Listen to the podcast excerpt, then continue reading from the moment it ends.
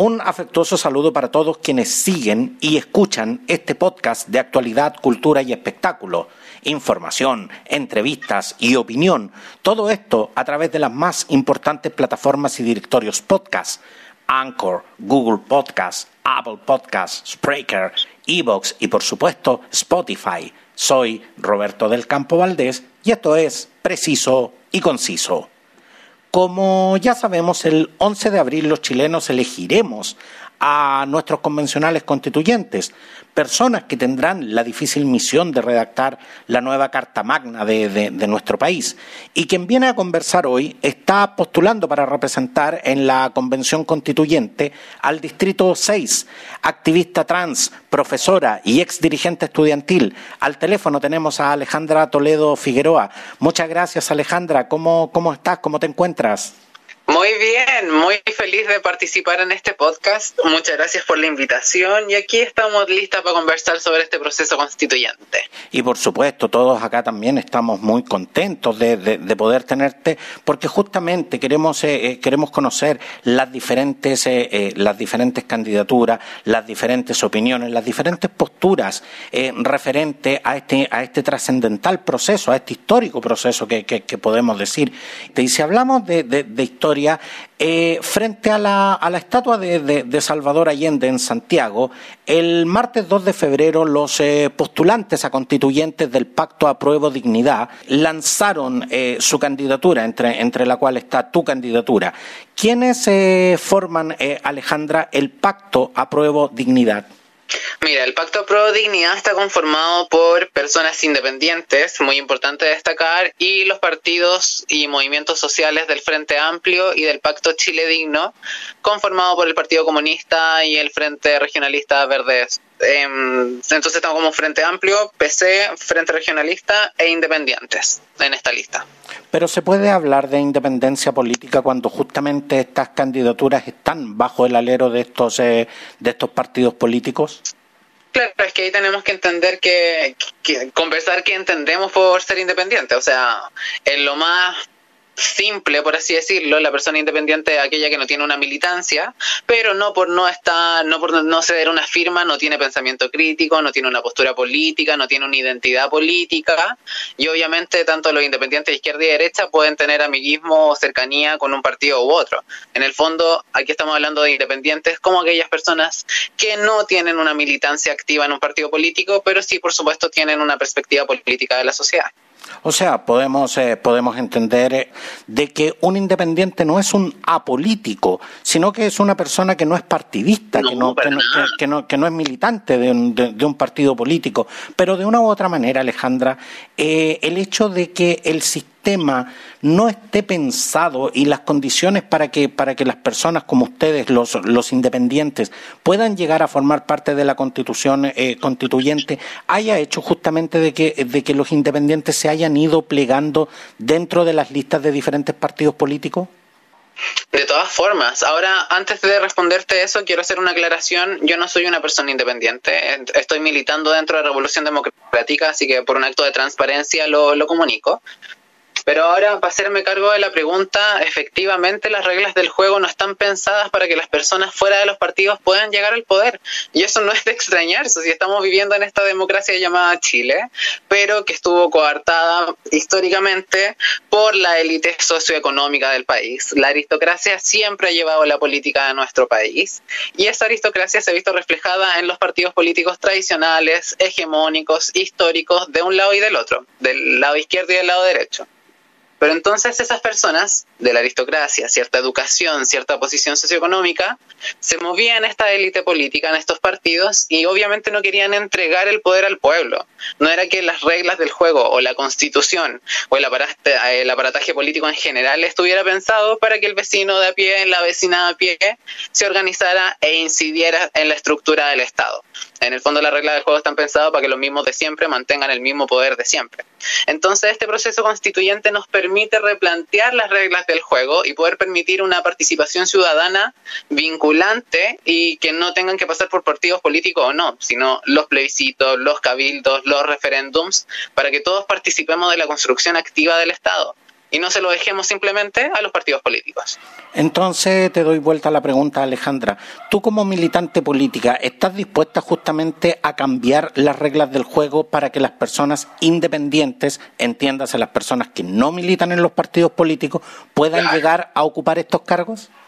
Absolutamente, la disposición está. Si yo siempre me consideré independiente de corazón y de hecho llegué a la Federación de Estudiantes, tú me mencionaste como dirigente estudiantil, entonces yo en la Federación de Estudiantes hice política siendo independiente, no estando dentro de ningún partido político, pero es sumamente complejo, es sumamente difícil. Como la máquina precisamente funciona en la lógica de los partidos políticos, una simple persona a pie eh, la tiene muy compleja para esto.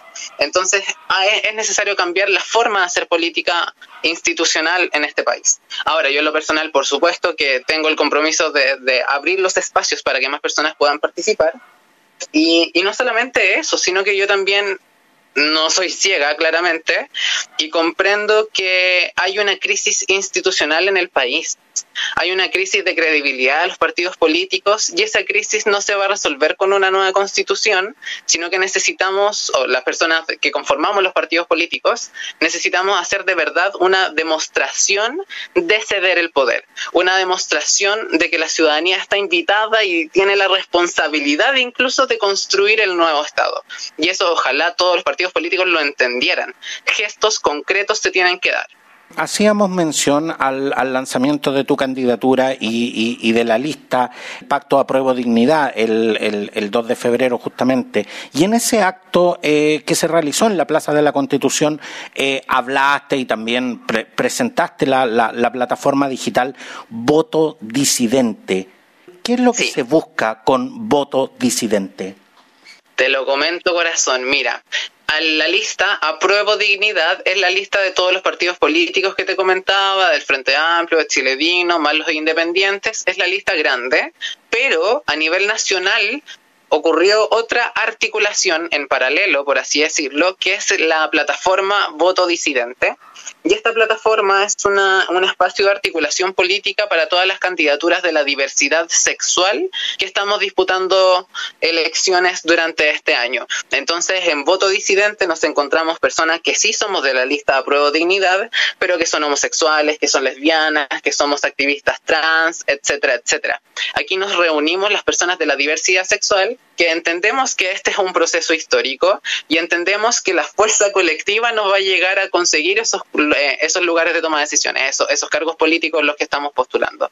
En el fondo, la unión hace la fuerza, lo entendimos con el estallido social y nuestra unión eh, es una articulación para poder ir a disputar en conjunto esos cargos. Entonces yo, por ejemplo, que voy de candidata constituyente por el Distrito 6, que es la quinta cordillera, la quinta región, yo también estoy trabajando en paralelo a las concejalías de la diversidad sexual que van a mi distrito, a las alcaldías que van de la diversidad sexual a disputar municipios de, este, eh, de mi distrito. En el fondo es una demostración política de que una nueva forma de hacer política es posible, trabajando en conjunto en favor de nuestra agenda, que es los el respeto total de los derechos humanos de la diversidad sexual, y nos unimos en voto disidente. Ahora, ¿es lo mismo hablar de diversidad sexual que de disidencia sexual? Fíjate que hay debate a la interna de, la comunidad LGBT y más, por así decirlo, porque hay algunas personas que están más en contra de la institucionalidad y del Estado que se hacen llamar disidencia por la discriminación y el rechazo histórico que hemos tenido como comunidad, y otras personas siguen hablando de diversidad sexual y en verdad ese es un debate como activo, no eh, se usa indistintamente en verdad, por lo menos por mi parte. Ahora, eh, quiero, quiero hacer un poco de historia con, con, respecto a, lo que ha sido tu, tu trayectoria política. En 2017 eh, hacíamos mención eh, que, que te convertiste en la primera dirigente estudiantil trans. ¿Cómo fue para ti alcanzar este cargo de representación estudiantil en una institución tan conservadora como es la Pontificia Universidad Católica de Valparaíso? Por supuesto. Sí, no, no podía estudiar en otra universidad, tenía que ser la Pontificia Universidad Católica del Paraíso. y fíjate que, bueno... Pero eso lo hace más interesante también. Fue algo único. Yo, yo soy profe de inglés, yo estudio, estudiaba en ese entonces pedagogía en inglés, por lo tanto busqué en Google en español y en inglés si es que había alguna eh, eh, dirigente estudiantil trans y al parecer no había en ningún lado. Por lo tanto me autodenominaba la primera dirigente estudiantil trans en ese minuto. Y en verdad sí, pues súper histórico porque yo hice la transición, el año 2016 la comencé, el año 2017 la estaba viviendo. Y estaba socializando mi identidad, estaba dándome a conocer como Alejandra ya finalmente y las puertas de la vida se fueron abriendo solas y me llegó esta oportunidad de seguir haciendo política estudiantil porque yo fui años, dos años antes presidenta de mi carrera, por lo tanto no la, la política estudiantil no era algo ajeno, sino me dijeron así como, oye, encontramos que eres una activista power, has hecho un trabajo excelente en tu carrera, súmate con nosotros y hagamos esta, esta mesa de la Federación de Estudiantes y todos los apoyos se fueron dando, muy poquísima discriminación, no, no, no hubo violencia física en ningún momento, hubo una que otra polémica, pero en verdad un pelo a la cola, digámoslo, a, la violencia que viven otras personas. Y, y, fue una oportunidad única, en verdad. Cuando yo ya ganamos la elección y yo ya era la dirigente estudiantil trans, muchas personas se acercaban así que me preguntaban, oye, ¿cómo ha sido la experiencia? ¿Cómo es esto? Y yo me reía, les decían, oye, si en verdad las personas trans hacemos pipí, las personas trans vamos a la esquina a comprar pan y las personas trans también podemos ser dirigentes estudiantiles. Si el hecho de que nuestra identidad no se condiga con nuestro cuerpo no implica que tengamos una, una capacidad de pensamiento crítico inferior o un menos desarrollo cognitivo, que no nos podamos estar a la par en el debate político, en el debate público. En el fondo, yo soy una persona trans que está demostrando con su experiencia de que es posible llegar a los espacios de toma de decisiones, es posible construir en conjunto y aportar nuestra perspectiva crítica que es algo que también saco a colación ahora en el proceso constituyente. No se sorprendan porque hayan personas trans o personas homosexuales queriendo ser alcaldes o eh, convencionales constituyentes, sino que valoremos la experiencia de vida que tenemos, esta piel de chancho que nos da la vida después de tanta discriminación y tantos golpes, y pongámoslas al servicio de la construcción de nuevos municipios, de alcaldías ciudadanas, de un proyecto país sustentable a largo plazo, la nueva constitución. Enriquezcámonos del pluralismo de nuestra sociedad. Porque de hecho, siguiendo, siguiendo tu relato, eh, en, en 2018 eh, tú te embarcaste en un, en un nuevo desafío que fue crear la Fundación Acuarela que busca la inserción sin, sin discriminación de la, de la disidencia sexual. A ver, para, para nadie es una sorpresa que en Chile se discrimina abiertamente, pero ¿qué tan, qué tan deshumanizante puede llegar a ser esta discriminación para personas que tienen que vivirlo a diario? Y me refiero a personas de todas las edades. Claro, claro. Sí, por ejemplo, en las últimas semanas se habló de un caso de discriminación a una pareja lésbica que eran jubiladas. O sea, la discriminación es transversal a todo rango etario. A ver, distintos comentarios respecto a Fundación Acuarela. Nosotros apuntábamos en sus inicios a la educación inclusiva y segura con estudiantes de la diversidad sexual. ¿Y esto con su qué? Y es porque hay mucha discriminación dentro de las aulas y con ello suicidio. Chile es el segundo país del mundo con la peor salud mental. ¿Ya? O sea, Chile, de verdad los chilenos y chilenas estamos cagados con depresión, ansiedad, eh, estrés, ni hablar el estrés, todos estamos estresados, porque el modelo nos hace vivir estresados. Entonces, nuestra salud mental es pésima. Imagínense cómo de mala tiene que ser las personas de la diversidad sexual que son constantemente discriminados, recriminados, violentados, perseguidos, etcétera, etcétera. Por lo tanto, si ya la salud mental es mala, la de la diversidad sexual es peor. Y fíjate que otro dato durísimo es que Chile tiene la segunda tasa de suicidio infanto-juvenil más grande del mundo. O sea, si nuestros jóvenes, nuestros niños se están suicidando en este país, los de la diversidad sexual tienen que ser un porcentaje mucho más importante. Por lo tanto, para terminar con el suicidio infanto-juvenil de estudiantes de la diversidad sexual dentro de nuestras propias aulas, La idea es aportar con educación, transformando aulas de clase en espacios seguros para todos los estudiantes. Y aquí otro dato, un estudiante que es discriminado rinde en promedio un punto menos que el promedio curso. O sea, si el promedio curso es 5.8, aquel que es discriminado rinde en promedio 4.8. O sea, desde una perspectiva docente, eh, pedagógica, tenemos que hacernos cargo de la discriminación dentro de las aulas. ¿Cachai? Así surge Fundación Acuarela. Y como tú dices, en verdad, recibir estos apoyos es sumamente importante porque salvamos vidas. Estamos apoyando a que personas puedan insertarse realmente en la sociedad, personas que puedan estudiar y ser profesionales o ser lo que quieran ser en la vida sin pasar por, procesos de humillantes o de discriminación, etcétera, etcétera. En el fondo es darle una oportunidad a las personas de que puedan desarrollarse libremente. Alejandra, te lo, te lo pregunto directamente. Tú, tú has señalado de que obviamente eh, vivimos en un estado mental de permanente tensión, tanto, eh, tanto las personas que son discriminadas como las, personas que, como las personas que no. Pero te lo pregunto directamente, Alejandra, ¿también se vive con miedo?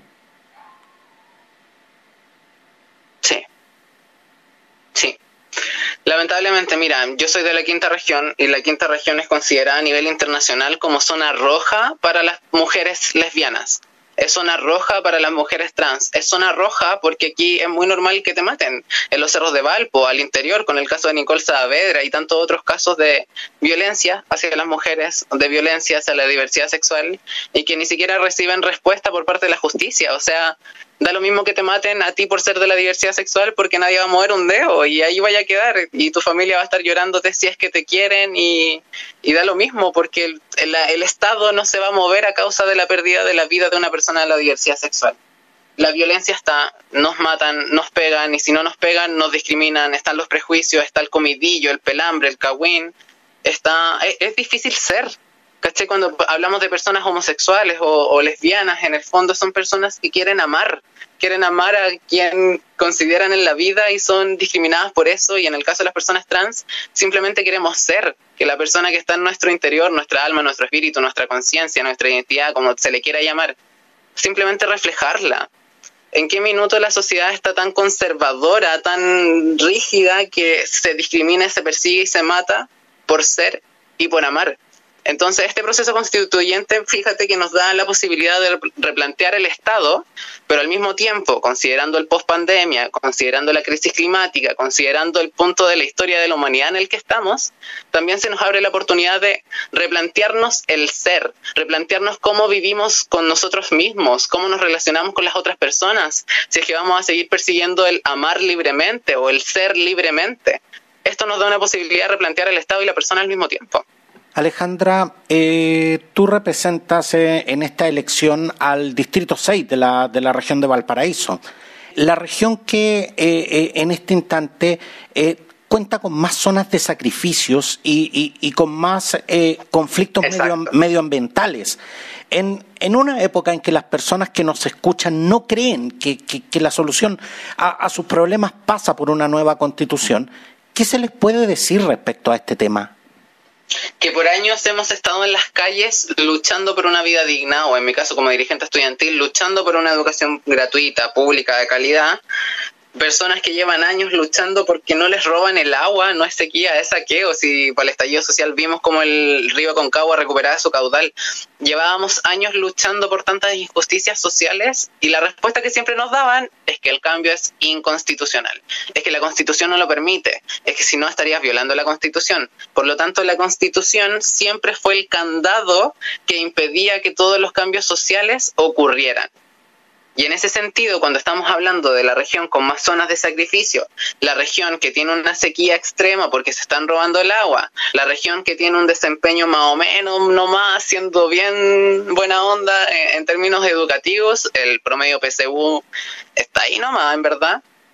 Y todos esos cambios no se podían hacer por la constitución. Por lo tanto, si la pregunta es, ¿una nueva constitución puede venir a ayudar esto? Sí. Puede que no sea de un día para otro, puede que no sea un cambio inmediato, pero sí va a eliminar las trancas que antes impedían todos estos cambios. Por lo tanto, con la nueva constitución podemos garantizar el derecho humano al agua y podemos priorizar el uso que va a tener el agua. Por ejemplo, primera prioridad, consumo humano, segunda prioridad, el equilibrio del ecosistema y en tercera oportunidad o en tercera prioridad ya empecemos a hacer negocios y empecemos a lucrar. Por lo tanto, la vida podría estar salvaguardada en una nueva constitución. Y hay y, muchos otros derechos, por supuesto, pero la constitución sí nos permite este cambio. Pero, pero justamente, Alejandra, acá, acá quiero detener mi ser y ser, y ser muy enfático con, con, este tema, porque una de tus propuestas es justamente que el agua sea eh, una prioridad para la supervivencia, no solo del ser humano, sino para la eh, subsistencia de, los, de, los, de los diferentes ecosistemas. Pero, pero como te decía, aquí quiero ser tajante, Alejandra. Hoy en Chile el agua no es de uso público y no lo es porque representa un gran negocio, digamos, digamos las cosas por su nombre. ¿Cómo una nueva constitución va a garantizar que esa realidad cambie cuando artículos que existen en la constitución actual tampoco se están cumpliendo? Fíjate que es una pregunta súper interesante porque, claro, la Constitución en su primer artículo dice que todos nacemos en igualdad de derechos y dignidad y anda a ver si es que tenemos todos los mismos derechos o no.